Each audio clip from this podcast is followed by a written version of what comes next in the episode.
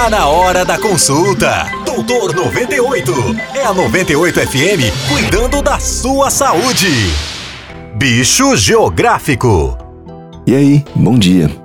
A tradicional subida da serra, ao final de cada viagem para o litoral, costuma trazer consigo coisas estranhas que acabam visitando com frequência os consultórios médicos. É a subida da serra, mas poderíamos muito bem chamar de subida das encrencas e bichos que pegamos e trazemos lá da praia. Uma dessas criaturas do mal que pode vir junto com a sua bagagem é o famoso e malfadado bicho geográfico.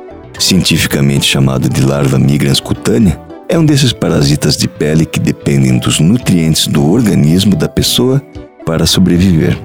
Presente no intestino de cães e gatos, o bicho geográfico costuma ser transmitido pelo contato do ser humano com as fezes desses animais, o que costuma acontecer com certa facilidade nas areias de nossas praias.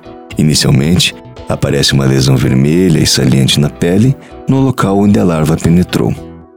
Em seguida, a pessoa costuma sentir intensa coceira, acompanhada de linhas tortuosas pela pele que denunciam um caminho percorrido pelo bicho.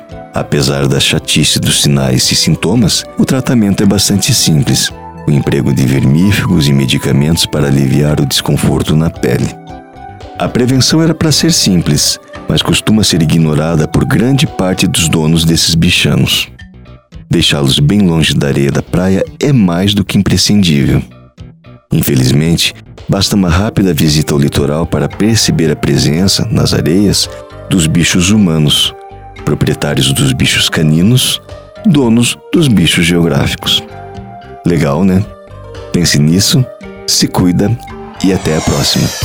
Você ouviu Doutor 98 com o Doutor Carlo Andrade, CRM 35499. Todos os dias, às 10 da manhã.